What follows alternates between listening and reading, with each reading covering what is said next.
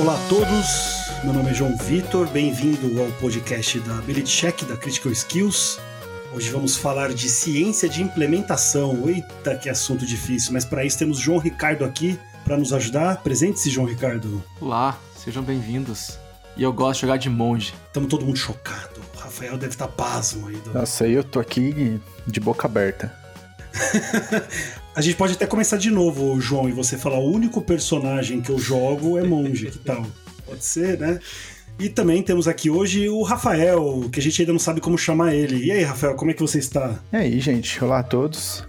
E, bom, eu não jogo de monge porque eu tenho bom senso. Você joga do quê, então? Ah, de qualquer outra classe, porque na realidade qualquer outra é boa, entende? tá, foi, foi gratuito, direcionado ao jogo mas tudo bem.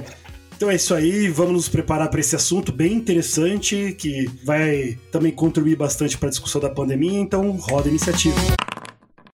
Então vamos lá, pessoal. Vamos falar hoje de ciência de implementação, ou melhor, né, como que a gente transforma um jogo em uma intervenção. Antes um pouco eu vou explicar para vocês algumas questões acerca disso, né? Eu, João Vitor Guedes, trabalho na clínica, eu sou um psicólogo que boa parte da vida se dedicou exclusivamente a atender os pacientes na clínica. Então eu sou neuropsicólogo, eu faço avaliação e eu também faço o que a gente chama de intervenção. Intervenção nada mais é do que você atender o seu paciente e ajudar ele com aquela dificuldade ou aquele problema que ele tem. Então, na neuropsicologia, as intervenções normalmente têm a ver com as funções cognitivas. Quais? Memória, atenção, funções executivas, entre outras que eu não vou entrar em detalhe hoje, mas só para vocês entenderem de que nosso cérebro ele tem funções cognitivas específicas e a gente na clínica costuma ajudar o paciente a aumentar o repertório e ajudá-los, né, a superar as dificuldades com os déficits que eles têm. Então, o paciente tem dificuldade de atenção, a gente propõe uma intervenção para ajudar, estimular o paciente com isso. Por que, que eu estou falando disso? Porque na neuro, né, eu principalmente que atendo crianças e adolescentes e jovens adultos também, a gente acaba utilizando, além das técnicas e das ferramentas que a gente possui das nossas abordagens, né? Na psicologia você já deve ter escutado falar de, ah, eu sou comportamental, eu sou cognitivo comportamental, eu sou psicanalista. Na psicologia a gente tem algumas abordagens que eu vou resumir aqui, espero que alguns colegas não me ataquem por causa disso, mas são apenas formas diferentes de enxergar fenômenos em comum, comportamento, cognição e tudo mais, né? Justo. Justo, né, João? Né? Justo. As nossas abordagens elas costumam ter técnicas e ferramentas que passam por testes e experimentação e normalmente são normatizadas, são estruturadas de forma que você possa utilizar sabendo que tem um estudo por trás. Porém, tem muitas outras coisas que a gente precisa de ajuda, né? Principalmente no Brasil. No Brasil, a gente tem uma carência muito grande de ferramentas por conta de pouco investimento em ciência e tudo mais, que dá para ser só um podcast sobre isso. E também porque, atendendo criança e adolescente, você tem que ser um tanto quanto flexível e você precisa de ajuda muito de instrumentos lúdicos. É uma forma bonita de falar de jogos. Na clínica eu utilizo muito jogos e eles ajudam a gente a propor outras formas ou ampliar as intervenções que a gente faz. Qual é o problema disso? É, muitas vezes, esses jogos que a gente utiliza não foram criados para aquela função. Ou seja, a gente pode pegar um jogo Vamos pensar um jogo famoso que você já conhece como Cilada. Esse jogo não foi criado para ser usado na clínica, para estimular atenção ou memória. Não foi. O pessoal não falou, ó, vamos criar Cilada para usar na clínica com pacientes com transtorno de atenção e hiperatividade. Não. Mas, analisando o jogo, sempre pensando né, no nosso referencial teórico da neuropsicologia, a gente olha para o jogo e fala, tá, talvez Cilada contribua para desenvolver planejamento, estratégias, controlar impulso, o indivíduo iniciar e manter, modificar interromper o comportamento dele? Pode ser.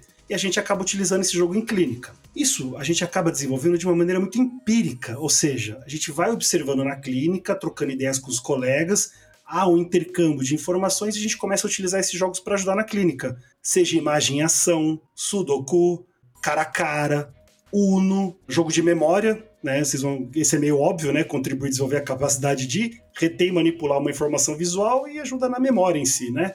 Enfim, a gente utiliza muito isso. Como eu, eu falei para vocês, é, nós da clínica, a gente tenta ao máximo utilizar tudo com o maior respaldo científico possível, mas nem sempre a gente tem isso. E aí a gente acaba fazendo o que eu chamo, às vezes, brincando de clínica freestyle, que é você utilizando o seu conhecimento empírico, da sua experiência, de todo o conjunto de conhecimento e buscando nessas ferramentas, nesses jogos, maneira de utilizá-las na clínica. Atender criança e adolescente é assim, tem que ser divertido, tem que ser dinâmico e a gente sempre tem que ir atrás de coisa nova. Mas isso acaba gerando um problema. É um problema que uh, no Mackenzie mesmo, eu conversava muito com o Rafael, o Rafael já se queixava, né, de, de que ele acreditava de que muitas coisas precisavam ser mais estudadas, ter mais evidências. Então, o problema acaba sendo esse, de que você utiliza as coisas muito mais é, a partir do empirismo, mas falta um pouco da evidência por trás disso. Será que isso serve mesmo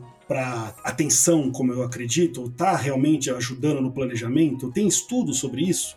Rafael, você falava muito sobre isso, né? É um tema que te interessava, correto? É, esse é um tema que sempre me interessou e eu acho que sempre vai interessar para qualquer um que está na área de pesquisa, né? O próprio você também esbarra nisso e o próprio João Ricardo deve concordar. Que eu acho que assim, uma coisa que a gente percebe é que a psicologia no Brasil, e eu acho que no Brasil principalmente, mas no mundo talvez ainda seja muito assim, ela está caminhando ainda para uma área do conhecimento baseada 100% em evidências. Então ainda tem muitas coisas na psicologia que se baseiam justamente nisso que você falou, ah, na minha experiência de consultório, e aí eu construo meu protocolo, eu construo minha forma de tratar os pacientes baseada na minha própria experiência, o que não está inteiramente errado, jamais vai estar inteiramente errado, mas acaba criando esse viés de o que eu sei que funciona e o que eu acho que funciona e comprovei da forma que eu achei que dava. Então, os próprios testes neuropsicológicos, eles ainda sofrem um pouquinho com isso, por mais que as padronizações tenham melhorado bastante, mas é uma coisa que eu vejo muito na psicopedagogia. E assim, eu nunca vou tirar o mérito da psicopedagogia, porque eu acho que foi a primeira área do conhecimento que resolveu falar: não, vamos tentar usar esses jogos que as crianças usam e se divertem de uma forma terapêutica. E elas estão na linha de frente, né, da educação, Exatamente. tirando leite de pedra, né? Exatamente, são... né? Elas, nós ainda estamos num lugar privilegiado no consultório, onde nós temos um mínimo de controle do ambiente e a gente não lida com 20 crianças ao mesmo tempo, a gente lida com uma, duas, talvez. Então, é muito fácil a gente falar, ah, eu quero um jogo é, padronizado, fechado, com regras e etc, etc, quando com uma sala de aula você precisa de uma certa adaptabilidade, você precisa de uma flexibilidade. Sim. Então, elas têm um mérito muito grande, a psicopedagogia é, e as áreas da educação. Só que tem um problema fundamental que é um, a metodologia que é usada para bolar esse tipo de jogo e como ela é padronizada. E dois, e aí talvez seja o fator que eu acho mais interessante, considerando que eu fui uma criança e sou um, um adulto agora que gosta muito de jogos, que é a diversão. Então, a gente acaba tendo no mercado duas opções. Uma opção que foi sistematizada e cuidadosamente validada, mas que é uma bosta de chato. Nossa! Ou, ou uma um pouco enfático, que... hein, Rafael? Porque são chatas, assim. Se você é. olhar alguns dos instrumentos que tem, eles são maçantes. Se você comparar com um videogame que existe e a tecnologia que a gente tem gráfica e de processamento digital para gerar jogos, eu falar que eu tenho um joguinho 2D onde você controla um bonequinho que pula para treinar a atenção, isso é chato. Não vai buscar, não vai prender a atenção dos pacientes que você está querendo prender atenção. Então, você vai gerar um problema no, no seu consultório. E por outro lado, você tem os jogos que são divertidos, mas que estão sendo adaptados de uma forma mais, como o próprio Guedes colocou, freestyle. Então, eu acho que eu consigo trabalhar tal habilidade usando esse jogo, vou jogar ele de tal forma para trabalhar isso da forma que eu acho melhor, mas eu não tenho como comprovar isso. Eu simplesmente acho que isso vai funcionar, jogo, é divertido, porque você está usando um jogo que não foi criado para esse propósito, ele foi criado para ser divertido, mas você no final tem uma evidência relativamente fraca, que você não pode afirmar nada de que, olha, este jogo serviu para o que está fazendo ou não. É, a evidência acaba sendo empírica mesmo, né? Você observa Exato. e afere. É o que você né? observa e é o que você acha. Assim, hum. a ideia jamais é criticar a evidência, o nível de evidência do clínico. Mas sempre sim. colocar que o nível de evidência clínica tem que ser o primeiro passo para você investigar algo. E aí o João Ricardo vai colocar muito bem como essa investigação vai ser, deve ser colocada, como ela é pensada, como ela pode ser organizada para que ela gere um padrão de evidência bom. O problema que às vezes eu percebo é que a gente pula etapas, a gente testa alguma coisa, vê que a evidência empírica foi boa e toma isso como fato. E isso é um problema. Até pela falta de estimulação em pesquisa, de é, a gente no Brasil sofre muito com pouco incentivo, né, a se fazer. E aí fica difícil mesmo, né? Você tem que se virar nos 30 porque você tem que ajudar Não, a população que está precisando de ajuda, né? Principalmente, as, por exemplo, as psicopedagogas, as pedagogas estão na linha de frente, né? Da, da coisa toda. aí.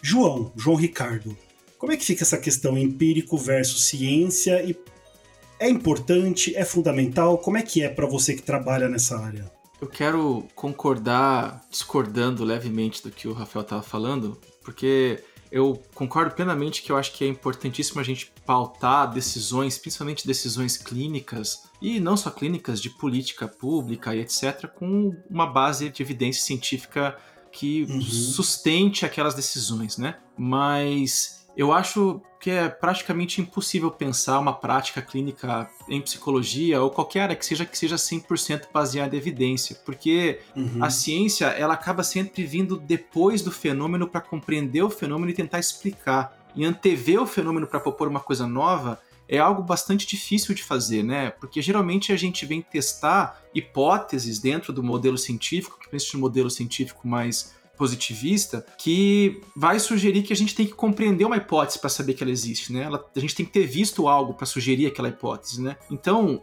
é, essa questão do que é empírico versus o que é científico, eu acho que vocês colocaram muito bem que as pessoas na prática estão tentando dar conta dos problemas da sociedade. E a gente que está no mundo da, da academia, a gente olha para esses problemas e olha para a maneira como as pessoas têm lidado com esses problemas gera essas hipóteses e aí vai tentar, através do método científico, seguindo qualquer pressuposto epistemológico que você vá seguir, dar conta de tentar explicar aquilo, para daí você conseguir nortear aquilo que mais funciona ou não, ou aquilo que tem evidência ou não, né? Não é à toa, por exemplo, que quem está na prática começa a usar uma prática lúdica com crianças e adolescentes para fazer sua intervenção, de longe está errado, está experimentando. Agora, se a gente pudesse pegar um corpo de evidência que vem se construindo ao longo do tempo e sugerir qual tipo de jogo ou qual tipo de prática lúdica tem mais potencial de ser efetivo numa prática mediada, é mais interessante do que você fazer o freestyle, né, que o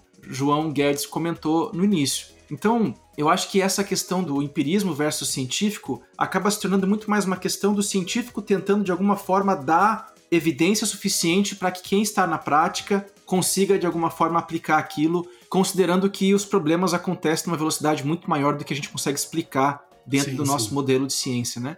E é exatamente por esse aspecto que começou a se discutir há anos e agora está ficando cada vez mais importante dentro da maneira como a sociedade ela é dinâmica, desse conceito de ciência de implementação, que é exatamente pensar o processo de desenvolvimento de intervenções ou de políticas públicas ou de procedimentos terapêuticos numa perspectiva já pensada para a implementação em larga escala e não necessariamente pensando apenas no controle de confundidores e gerar a melhor evidência de eficácia hum. possível, né? Seja a gente pode entrar também? um pouquinho mais nisso. Isso, isso, mais rápido, porque as estimativas, em, tem vários estudos que apontam isso, a gente pode linkar alguns depois no post do podcast, mas tem umas estimativas que chegaram no número, por exemplo, de mais ou menos 17 anos entre isso na pesquisa farmacêutica, né? Entre uma molécula ser descoberta e ela se tornar um medicamento eficaz para alguma doença no dia a dia. É 17 anos. 17 anos é quase que metade de uma geração aí, né? Então, é muito tempo para você conseguir fazer as descobertas científicas chegarem na prática. Em paralelo, a gente conseguiu ver hoje, com a pandemia, a gente desenvolvendo enquanto sociedade vacinas em tempo recorde para se resolver um problema, né? Uhum. Então, dentro desse meio tempo, existe uma possibilidade de se desenhar estudos para se formar intervenções que sejam um pouco mais aplicados e pensados para a implementação do que a maneira como a gente fazia antes. Se a gente for para pensar então nas linhas teóricas clássicas da psicologia, né, que hoje fundamentam muitas das práticas clínicas que a gente tem, elas datam de vários e vários anos atrás, né? E num momento onde a nossa maturidade científica nem estava no ponto que ela está, e sem entrar na discussão epistemológica aqui de modelos epistemológicos diferentes de ciência. Mas o, o ponto que eu quero fazer é que a gente avançou, e ao avançar, hoje, Nos modelos que a gente desenvolve hoje, a gente já consegue pensar em construir uma intervenção que já está, de alguma certa forma, formatada para aquele público específico que ela tenta abordar, para o problema que ela vai abordar, e ao tentar fazer isso, já desenhada para que ela possa ser testada em desenhos clínicos randomizados, pragmáticos ou não, para se permitir depois uma evidência mais qualidade. Porque qual que é o grande problema disso? Não adianta nada eu passar anos estudando no meu laboratório uma ferramenta terapêutica que eu acho maravilhosa e que funciona quando eu aplico. E quando eu vou passar para as pessoas aplicarem, por problemas de fidelidade à intervenção, a intervenção não funciona. E aí você perdeu anos de pesquisa para um processo que não se desenvolveu, né? O que, que parece funcionar na prática? Na prática parece funcionar intervenções simples, com estruturas que são fáceis de ser, uh, de alguma forma, reproduzidas por outras pessoas, até por pessoas leigas, e que são possíveis ser testadas depois. Né? Isso é que parece funcionar, de novo, nos mods de pesquisa que vem lá da medicina baseada em evidência. Né? Não sei se vocês concordam com isso, vocês querem colocar alguma coisa eu penso muito sobre a clínica, né? Ah, você retomando um pouco, rebobinando, a clínica é muito dinâmica. Eu não tenho experiência na educação diretamente. Eu atuei como uhum. estagiário na assistência social, no CREAS, para ser mais específico, que é o Centro de Referência Especializado em Assistência Social. E uhum. depois atuei mais na psiquiatria e na clínica na neuropsicologia, né? Dentro da minha abordagem. Na clínica as coisas são muito dinâmicas, muito rápidas. Então, ou seja lá no CREAS, quanto na psiquiatria, lá na linha de frente, ou quanto na própria clínica, as coisas elas acontecem muito rapidamente e na clínica você tem que ser muito criativo. É meio que como se aparecesse o Faustão todo dia na porta e falasse: Ô louco, meu, se vira nos 30. E você tem que correr para uhum. fazer a coisa acontecer. Exato. E as pessoas são muito dinâmicas. Então eu sempre falo para os alunos: você pode ler todos os livros. O cara que você vai atender muitas vezes não está escrito no livro, né? E, e, você não pode querer adaptar o sujeito à teoria, né? E sim adaptar tudo que você sabe ao sujeito. E cada um é cada um, as pessoas são muito diferentes, né? A gente tende a massificar os transtornos, eu vejo às vezes você tratando o TDAH ou autista. Não, cada um tem uma personalidade, os interesses, um gosta disso, outro não gosta, eles são pessoas, né, singulares uhum. e uhum. você tem que dar conta de toda essa demanda. Então entra um paciente, você estrutura tudo de um jeito. Quando ele sai entra outro, já é completamente diferente, mesmo tendo as mesmas dificuldades. Sim. E a gente fica muito desamparado, porque como você mesmo falou muito bem, a ciência tem outro andar. E a clínica Sim. tá coisa explodindo, né? Agora, concordo Sim. plenamente com você, ainda mais hoje em dia na pandemia, esse debate sobre políticas públicas. Uma coisa é a gente pensar a clínica com o indivíduo, e a gente tá falando de intervenção com jogo, a gente não tá falando de medicamento ou cirurgia Sim. ou coisas mais, né, uh, graves. A gente tá falando de fazer uma intervenção pontual, ajudar a estimular o paciente na organização, no planejamento, na atenção, na interação social. Tô perdendo minha voz. ou você desenvolver uma política pública em cima disso, que daí é muito mais cuidadoso. Quando você desenvolve sim. políticas públicas, quando você vai levar alguma coisa no SUS e massificar, você sim tem que ter um corpo de evidência muito robusto e ter uma coisa muito estruturada e muito bem organizada para ser replicada por todos. E Perfeito. só um parênteses, você falou uma coisa muito boa que a gente tem percebido, principalmente quem trabalha com autistas ou com um público que precisa de uma intervenção mais focada, né, mais organizada, de que você instrumentalizar, ou seja, você ensinar os pais e as pessoas que ajudam essa criança no dia a dia, tem muito mais poder do que você manter aquilo para você, ou seja, você psicólogo é o soberano, né? Perfeito. Então, como você mesmo falou, as coisas têm sido muito mais pensadas hoje em dia para serem acessíveis e todos conseguirem fazer, desde a mãe, do pai, da avó, Exato. do irmão, da irmã porque a gente sabe que é muito mais eficaz e que não precisa mais ser um terapeuta Sim. fazendo uma intervenção, né? Até porque, se a gente for parar, não é o foco desse podcast, mas eu acho que tem um pouco a ver com o que eu tô querendo dizer, que o próprio modelo terapêutico um a um, sala de consultório, clínica, ele não é viável para o ponto de vista de saúde pública, né? Ele não é praticável nesse ponto, né? Ah, nem um pouco, é muita gente para pouco profissional. Exato, e uma prática que ela ainda é muito focada no um a um, numa prática muito individualizada. Acaba sendo né? muito individualista. Exato. É, exato. Esse, que, esse é o ponto que eu ia tocar, né? Que principalmente em saúde pública a gente tem que ter uma noção mais assistencialista, no sentido de cuidar mais desse indivíduo fora dos aparelhos de saúde, quando ele tá no dia a dia Exato. dele. Porque Uhum. do nosso lugar de terapeuta é muito fácil pensar, ah, eu cuido dele quando ele está no meu consultório, se acontece alguma coisa, ele trata disso na semana que vem. Mas uma política pública, se você depende que a pessoa sempre vá ao aparelho de saúde para que você faça a manutenção do cuidado, você sobrecarrega todo o Exato. sistema. Sim. Porque eventualmente vai ter um dia onde todo mundo resolve surtar e aí acabou, você não consegue atender ninguém. Sim. Então tem que ter um pensamento mais assistencialista. É, Na própria cognitivo comportamental, o pessoal tenta pensar hoje em dia, a gente tem uma terceira onda do- dessa abordagem, que não vem ao caso agora, mas assim, o eu quero dizer é que o foco hoje em dia tem sido muito mais organizar ferramentas e criar técnicas para o indivíduo conseguir fazer as coisas que ele faz na clínica fora da clínica, né? No dia a dia dele. E não precisar do terapeuta. Aumentar o repertório a ponto dele conseguir dar conta das- dessas questões seja ele no individual, seja no grupo. Tanto que lá no CREAS, como eu falei, no Centro de Referência Especializado em Assistência Social, a gente atendia mulheres em situação de violência e a gente utilizava muitas técnicas da TCC para ajudar elas a se organizarem no dia a dia, em grupo. Tá? Não dava para fazer individual, então era em grupo sempre, né? As dinâmicas ocorriam em grupo. E a gente aumentava o repertório delas, ensinava técnicas, estratégias para elas conseguirem, sozinhas, utilizarem as coisas que a gente aprende na psicologia no dia a dia e terem uma melhora muito mais rápida, né? Sim. E eu acho que é, é daí que vem um pouco a minha paixão, desde quando eu comecei a trabalhar com pesquisa, inicialmente na área da psicologia, depois eu trabalhei bastante com psicologia da saúde, né, dentro do SUS mesmo, e aí depois fui mais para a área da, da pesquisa em si, mas eu sempre fui muito fascinado por como experiências próprias do nosso dia a dia, elas têm potenciais terapêuticos, né? E é, vem muito nessa linha do que você está dizendo, que a gente conseguir instrumentalizar os ambientes, os lugares, as atividades que as pessoas estão com ferramentas terapêuticas, ou até mesmo aí a gente pode buscar um pouquinho das psicologias institucionais, ou qualquer que seja a área, né? Mas essa interface da psicologia com as instituições, né, que sai um pouco da clínica, a hospitalar, a do trabalho, a do esporte, né? Que vão trazer esse lado de como você faz o ambiente e a atividade ser, de certa forma, terapêutica. O que é bem diferente da gente pensar a terapia. Eu queria falar um pouquinho sobre isso, que dentro desse negócio de construir jogos e pensar como que eu faço um jogo algo, algo terapêutico, é diferente da gente falar potencial terapêutico dos jogos, porque o jogo é uma atividade que tem um fim próprio, que é o fim lúdico, Uhum, uhum. e a gente pode terapeutizar aquela atividade, e daí ela requer de um setting adequado, uma estrutura adequada, né? Não é qualquer mesa de D&D que tem que ser terapêutica, na verdade nem deve. Se eu ficar jogando na cabeça das pessoas o trauma que elas têm, aquela mesa é um saco, né? Sim, os jogos foram feitos para ser Então. divertido, para você jogar, Exato. se Agora, divertir, relaxar. E um jogo terapêutico é um jogo que é construído para uma função terapêutica. Que daí tem o problema que vocês comentaram nisso que muitas vezes é chato.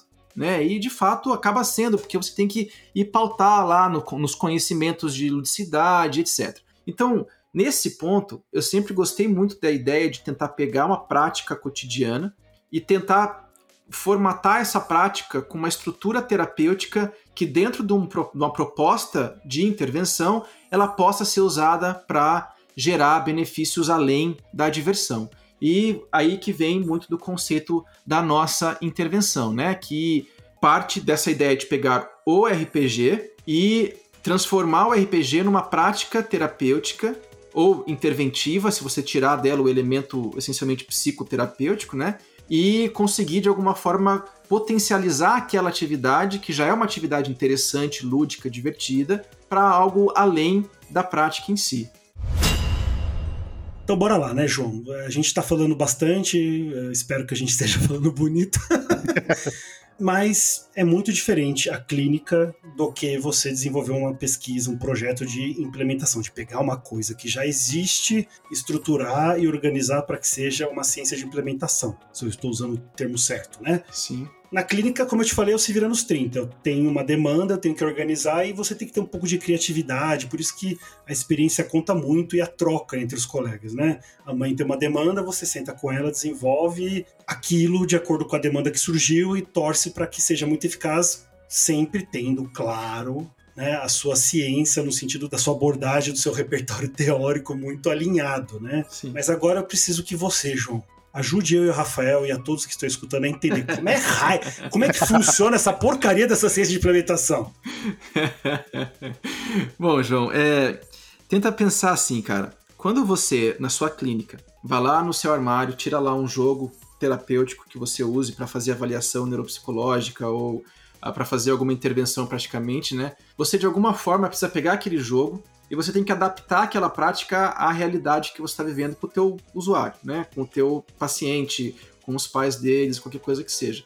E você acaba fazendo isso e você cria todo um conhecimento né, teu de como fazer isso, certo? Uhum. E vários neuropsicólogos, vários psicólogos, vários clínicos, terapeutas fazem a mesma coisa todo dia. Só que esse conhecimento de como isso se faz não está escrito na caixinha né, do jogo. Ele não te diz né, que adaptações você tem que fazer. Então pega esse conceito, transporta isso para a área de desenvolvimento de evidência científica. Então, por definição, a ciência de implementação, a pesquisa de implementação, ela visa desenvolver estudos sistematizados e métodos para conseguir apoiar, para conseguir uh, dar suporte à aplicação de resultados de ciência, resultados de pesquisa, evidências científicas para o conhecimento da prática, da clínica, da política. Então, o que, que isso quer dizer? Isso quer dizer que a hora que o Rafael, lá no laboratório dele, descobre que tem um certo aspecto cerebral, um lado do cérebro, uma região, um, uma certa ativação neuronal que está associada com diminuição de problemas de atenção, até ele transformar aquilo numa ferramenta que vai se tornar uma prática clínica, existem muitos processos. E a ciência de implementação ela vem para que o Rafael, ao desenvolver esse conhecimento básico de ciência, ele tenha um arcabouço metodológico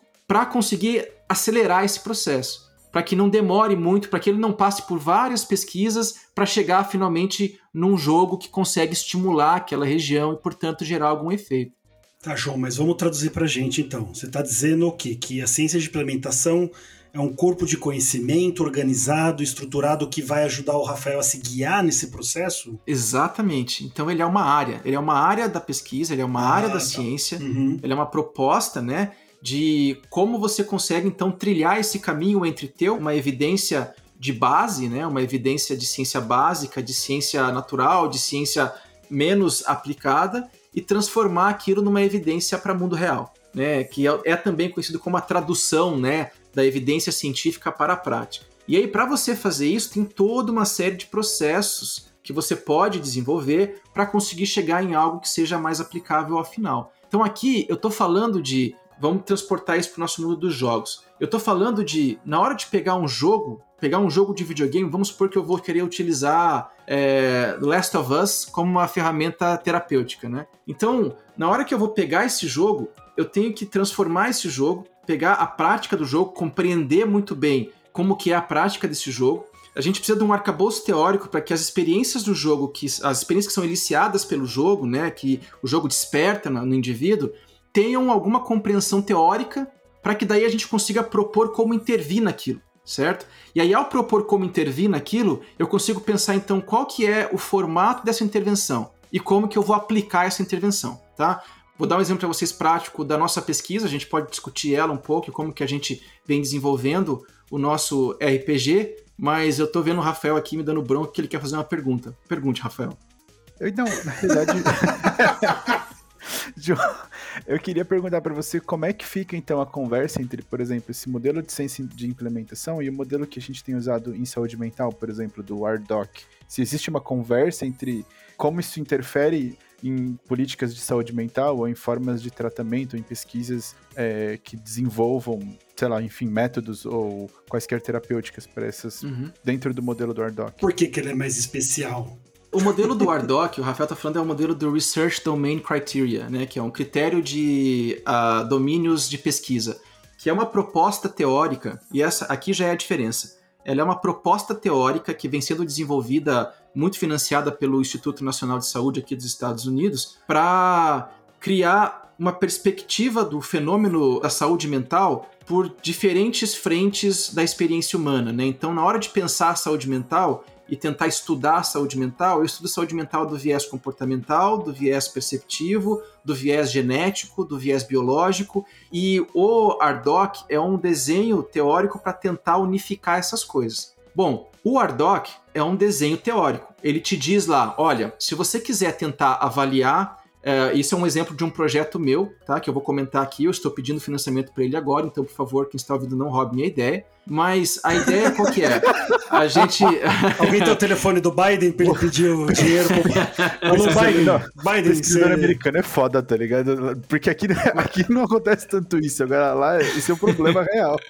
Então, calma aí que eu tô falando com o Biden aqui no telefone, ele vai liberar a grana pra você, fica tranquilo. Mas a ideia qual que é? Eu quero tentar criar uma forma de avaliar a predisposição do indivíduo a ter um, um distúrbio de uso de álcool, né? Então a pessoa usa álcool com demasia e ela tem um problema relacionado ao uso de álcool. Para fazer essa avaliação hoje, a gente recorre a testes psicométricos, né? Tem um teste muito famoso chamado Audit, que é um teste que você aplica sobre algumas questões e de acordo com o resultado você diagnostica, você diagnostica não, você dá é, uma chance maior do indivíduo ter um problema de uso de álcool ou não, ou você precisa de um profissional qualificado, psiquiatra, para fazer um diagnóstico criterioso que não é praticável de se colocar em qualquer contexto, né? Então, no meu caso, eu quero poder criar um instrumento que pode ser aplicado em qualquer contexto para tentar achar indivíduos que têm essa predisposição e conectá-los a uma intervenção de uma maneira um pouco mais rápida.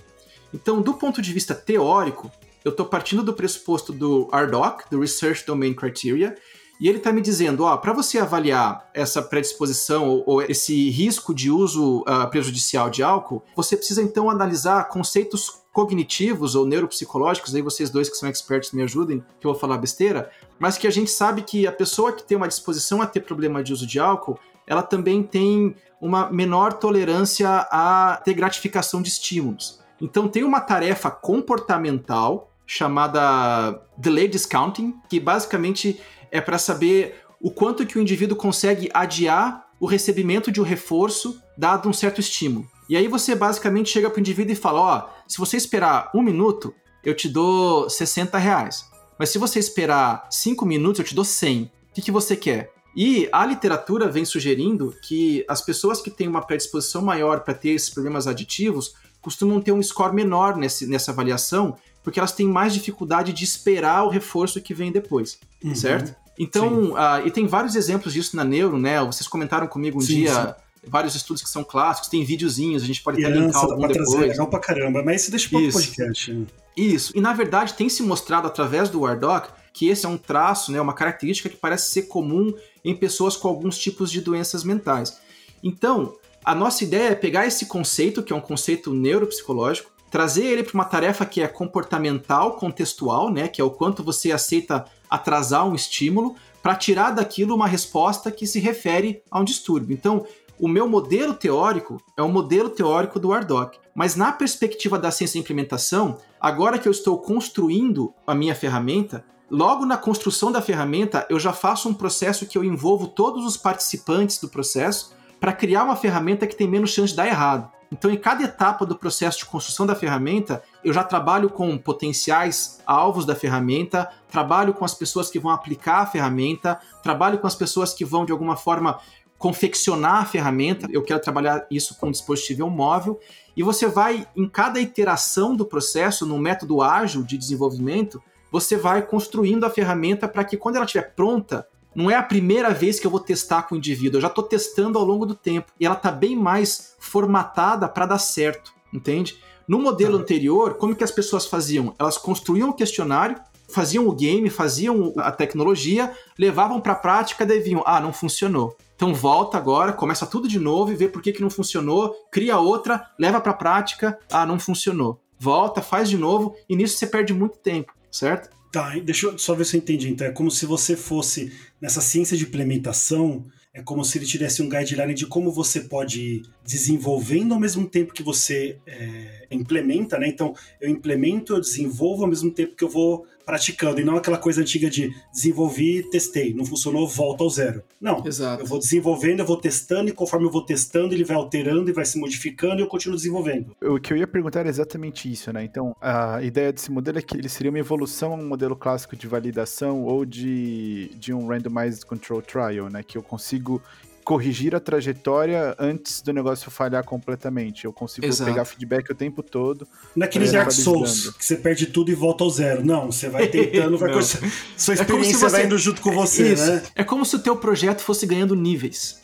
Entende? Sim, igual, boa, igual um RPG. É bem boa, isso. Boa, Só que, Rafael, uh, o ensaio clínico é a última etapa desse processo eu já chego no ensaio clínico com algo que eu tenho muita probabilidade de dar certo. Hum, Diferente de você desenvolver algo e ir pro ensaio e aí ver que não deu certo e aí voltar. Ah, tá. Sim, porque a ideia é que, pelo menos eu já acompanhei alguns estudos de, de implementação de tratamentos com jogos, né? Tem também usos terapêuticos de jogos em tratamentos de algumas doenças, que a ideia foi mais ou menos assim, né? Se observava um trend na clínica, ia direto para um estudo controlado, às vezes não era nem placebo controlado, era só um estudo randomizado, e o negócio não dava certo, e aí tinha que reavaliar toda a teoria do porquê não deu certo, voltar cinco casas para trás e repensar ou um novo estudo com uma uhum. nova proposta temática para ver se isso funcionava ou se é válido continuar investindo no tema. Exato. Exato. A ciência de implementação ela é mais rápida, né? Você pode ir modificando de acordo com a experiência, o que é muito interessante, é isso? Isso. Isso. Tá, e pensando, você não precisa falar do nosso projeto em si, ou você pode, ficar à vontade, mas se você quiser, por favor, porque é meu doutorado, você, você pode, me ajudar. Pode, pode, puxar. por favor, pode me puxar. fala o que fazer, João. não, mas vai, vai puxando, vai puxando. Então vamos lá, eu quero pegar um jogo. Eu vou escolher um jogo aleatoriamente, eu vou olhar pro meu lado, vou ver um jogo aqui. Ratchet Clank, do PlayStation tá. 5 melhor tá. série do universo, eu amo esse jogo. Tá. E eu tô percebendo que esse jogo me ajuda na atenção. Quando eu jogo tá. ele, melhora a minha atenção. Gente, isso tá. é, eu tô inventando, tá? Você que tá escutando. Agora eu quero pegar isso e fazer a partir da ciência de implementação que você tá me prometendo que é muito legal e desenvolver uma intervenção. Go, valendo. Beleza. Então, vamos lá. Lembrando que a ciência de implementação, ela te dá uma série de arcabouços para fazer esse processo, né? O processo é o processo de implementação em si. Mas então a primeira coisa que a gente vai fazer é a gente entrar na fase formativa, né? No caso, como o jogo já está desenvolvido, eu não iria entrar na fase formativa porque eu já formei o jogo. Eu preciso agora uhum. entrar na fase pré-implementação. Mas a fase pré-formativa e a fase formativa são as fases onde você agrega a evidência, agrega o modelo teórico e avalia uma área a ser respondida, certo?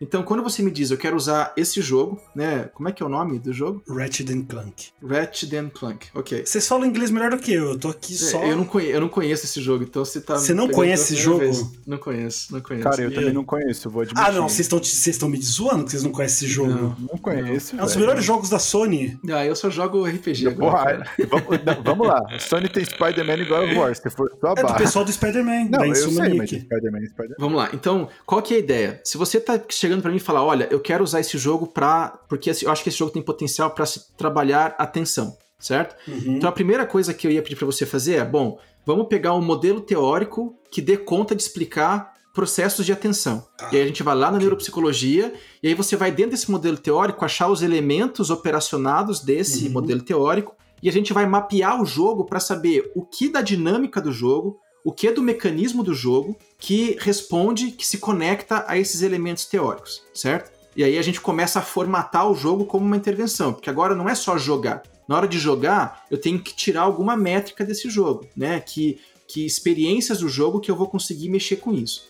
Uhum. Em paralelo, eu ia te pedir para você pensar, ok, como que eu vou avaliar a atenção de um jogador para poder dizer se teve efeito ou não? Que ferramenta você um usaria? Teste, um teste, alguma legal. observação, algum procedimento uhum. que já é aceito, já tem evidência de ser ah. aceito na literatura. É, teste tá? de atenção a gente tem bastante na neuro. Então, isso, isso. Perfeito. E aí, e depois disso, eu ia pedir para você fazer uma primeira, um primeiro estudo para a gente avaliar com jogadores, com profissionais da área da saúde mental, que jogassem o jogo e pudessem escrever para você quais são os benefícios que eles percebem no jogo e de que forma eles usariam o jogo como ferramenta terapêutica. Uhum. E aqui eu estou falando de estudos qualitativos, estudos bem exploratórios, que vão te dar evidência para depois você conseguir fomentar, né, criar essa intervenção, certo? Tá.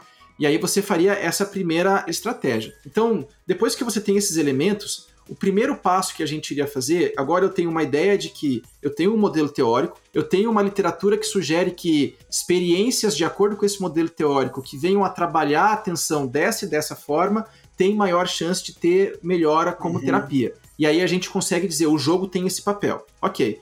Aí eu vou ter um monte de profissional de saúde com experiência nessa área que vão jogar o jogo e que vão validar essa hipótese e vão dizer, não, de fato, uhum. parece que essas experiências têm. Eu falo, não, eu acho que o jogo tem muito elemento extra que ele diminui o efeito daquela habilidade em particular. né, você vai ter toda uma parte pré feita sobre isso, que é essa parte pré-formativa, certo?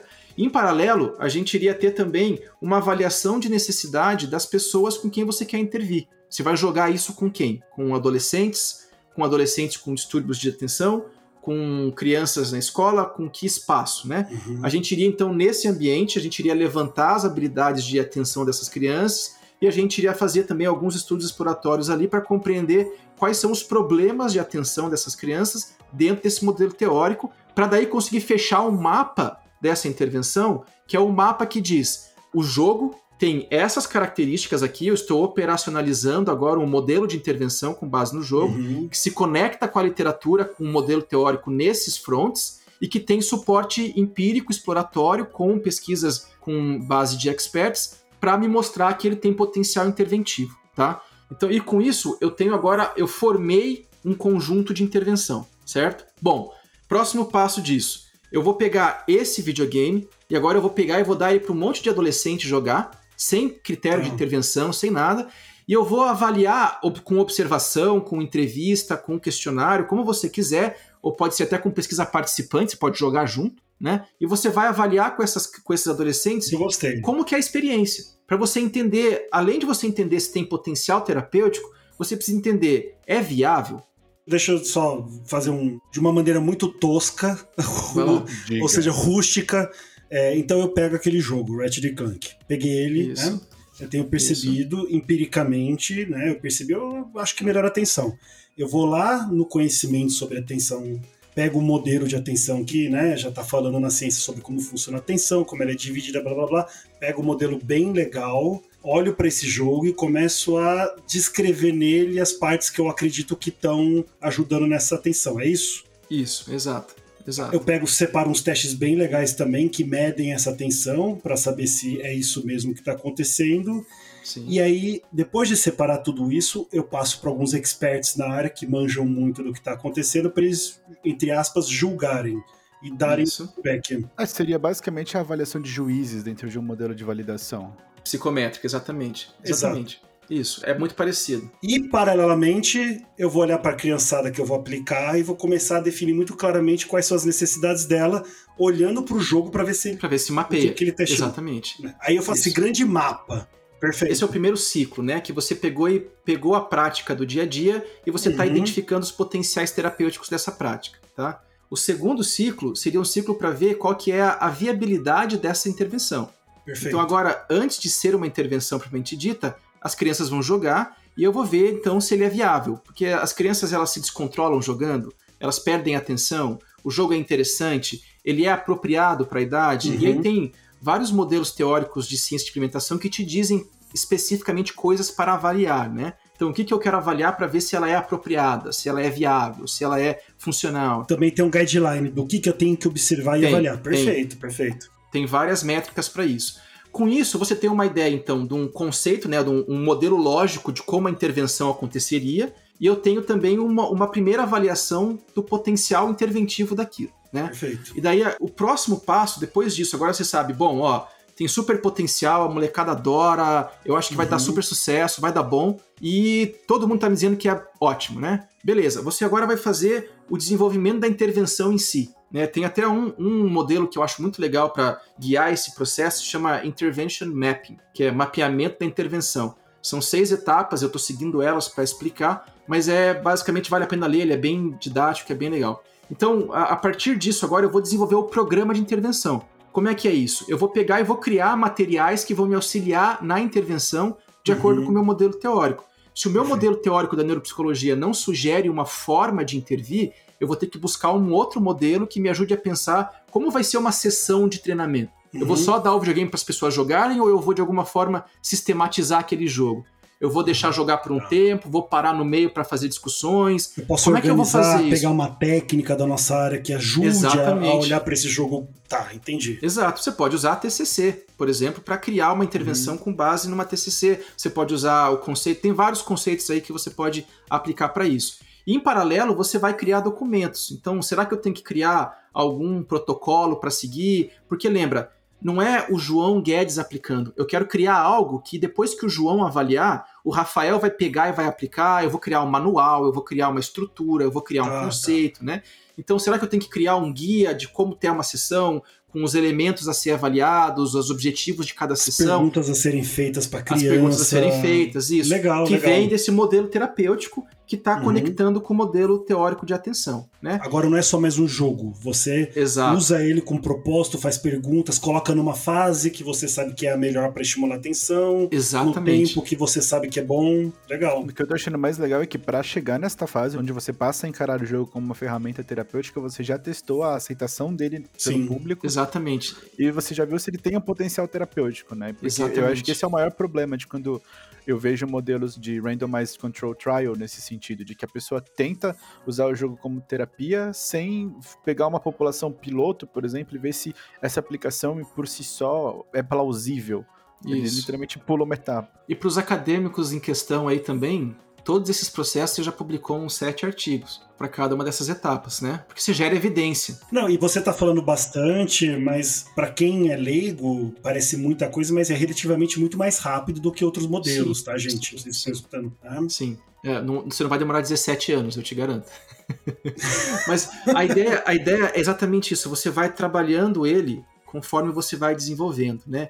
Na parte de implementação, que é essa que eu estou falando agora, você, além de desenvolver os materiais, as ferramentas, você vai tentar isso, você vai testar isso, né? Então eu vou fazer de novo. Eu vou pegar as minhas ferramentas agora, eu vou levar ela para experts, eu vou experimentar elas em piloto com algumas pessoas, eu vou fazer estudos de aceitação, de viabilidade, de, de uh, uh, aceitabilidade, satisfação, para conseguir ver, ó, essa intervenção que eu acabei de empacotar aqui nesse modelinho, ela tem potencial de funcionar porque eu estou vendo que ela tem receptividade do público-alvo, né, e, e dos experts da área. E daí, a partir disso, eu também vou avaliar, depois que eu tenho a intervenção, a minha capacidade de fazer um trial sobre isso, né? Um ensaio clínico, né? Um estudo clínico de efetividade, uhum. de eficácia. Então você testa isso. Eu vou pegar, eu vou pegar 15 adolescentes e vou fazer um estudo clínico piloto com eles para ver se vai ter, se vai funcionar o estudo clínico, se eu vou ter muita uhum. desistência, erros, problema de medida, coisas que no final das contas atrapalham os estudos clínicos de verdade, né? Mas a gente vai se preparar para eles antes para não errar nesses elementos. E aí você faz o estudo clínico final para avaliar a eficácia disso, para depois poder então sugerir efetividade com estudos pragmáticos e estudos de dados de mundo real. Então, assim, obviamente, é, eu poderia ficar aqui até amanhã falando sobre isso, mas a gente vai colocar umas referências também para orientar, mas a ideia é essa, é pensar o teu processo de construção de uma intervenção como um processo de pesquisa com várias etapas e ciclos e não como uma pesquisa em si só. Né? Uhum. E acho que isso ajuda muito a pensar e acelerar o processo. Que é o que a gente está fazendo aqui Critical Skills, né? A gente pegou uma Exatamente. coisa que já existe, que é o D&D, e a gente, em cima do D&D, desenvolveu toda uma, uma intervenção Aí a gente, a gente tá falando TCC, para quem é leigo deve estar, tá, meu Deus, eles estão tá, falando de trabalho de conclusão de curso? Não, gente. É terapia cognitivo-comportamental, é uma é. abordagem da psicologia, tá? É, e, enfim, a gente pega o conhecimento da, da cognitivo-comportamental, dos treinos de habilidade social, já tem esse conhecimento, já foi estudado, e a gente acrescenta ao DD coisas é, que vão agregar e trazer essa parte terapêutica, vão fazer o reflexão. E aí tem os experts que avaliam, e a gente vai ver a aceitação, que está sendo já muito boa. E de maneira orgânica, o projeto vai crescendo, se desenvolvendo e se organizando. E o que eu estou gostando, porque é a primeira vez que eu estou vivenciando né, uma prática de ciência de implementação, é que é muito bom quando você está desenvolvendo um RPG ou qualquer outra coisa, né? Já vendo os resultados e já adaptando para o próximo grupo, já sabendo quais foram os impactos, tanto positivos quanto negativos, né? E aí, quando Exato. ele chega lá na frente para testar mesmo e ver os resultados em si, já tem uma coisa super robusta né, e já agiliza muito o tempo que deu. Né? O que eu acho mais legal é que você tem um, um script de falhas e soluções, né? De quais problemas você encontra em cada etapa do modelo, como elas podem ser solucionadas. Então, eu até imagino que não só o seu modelo estando pronto, ele fica mais fácil de ser replicado, mas estudos que pretendem é, construir alguma coisa em cima do que você propôs também conseguem esperar problemas parecidos no meio do caminho e talvez tentar reutilizar algumas das soluções que foram utilizadas isso, pelo grupo. Isso. eu vou tirar o meu chapeuzinho de professor agora e pesquisador aqui, eu vou falar que é muito chato, cara, quando você quer desenvolver uma intervenção e você vê que tem um monte de gente publicando dizendo fiz e ela é maravilhosa, ela super funciona, e aí você começa a tentar fazer algo parecido e você tá cheio de problema na mão e ninguém nunca falou que, como é que eles resolveram os problemas, né? Então é Sim. muito chato isso. Por isso que eu comentei naquela brincadeira, você publica vários artigos nesse processo, não no sentido de que você vai ter um currículo vasto, mas você vai relatar os acontecimentos em procedimentos de pesquisa para você facilitar a vida de quem está fazendo, né? Sim, a próxima pessoa que for querer trabalhar com game e intervenção pode pegar toda a nossa literatura que a gente está produzindo e ter um caminho muito mais fácil para frente, né? Sabendo onde nós erramos, onde nós tivemos dificuldade, que soluções nós fizemos, né? E é assim que a ciência evolui. Ela evolui como um conjunto de evidências e não como grandes achados mirabolantes, né? Então, exato. Exato. Pensar em implementação é pensar isso, né? E eu acho que a nossa ideia é discutir e trazer esse tipo de desenvolvimento e mostrar o andamento do projeto para vocês através desse podcast também. Perfeito. Eu acho que foi muito bom, né? Se você até agora sobreviveu ao nosso lado, parabéns. Mas eu aposto que você aprendeu muito com o João Ricardo e é um assunto interessante, não só para falar do nosso projeto, mas. Não é à toa que ele joga de monge, porque ele é o verdadeiro sensei, cara. É verdade, é verdade. Teve toda a paciência de explicar para dois sujeitos chucros aqui, né, o que, que é ciência de implementação. Isso, mas, o mais, mas o mais importante, né, para a gente poder olhar para a clínica e olhar para as coisas que já estão ao nosso redor e ver potencial e saber de que tem maneiras de fazer ciência que são muito menos monstruosas e muito mais interessantes do que se acredita no senso comum, não é verdade? Exato. Exato. E Sony, liga pra gente, Ratchet Clank pra atenção, tá aí, ó, a ideia foi solta. Mais um patrocínio. Patrocina aí que a gente fala bem dos próximos exclusivos. God of War pra controle inibitório, tem tudo aqui. God of War pra transtorno explosivo é. intermitente.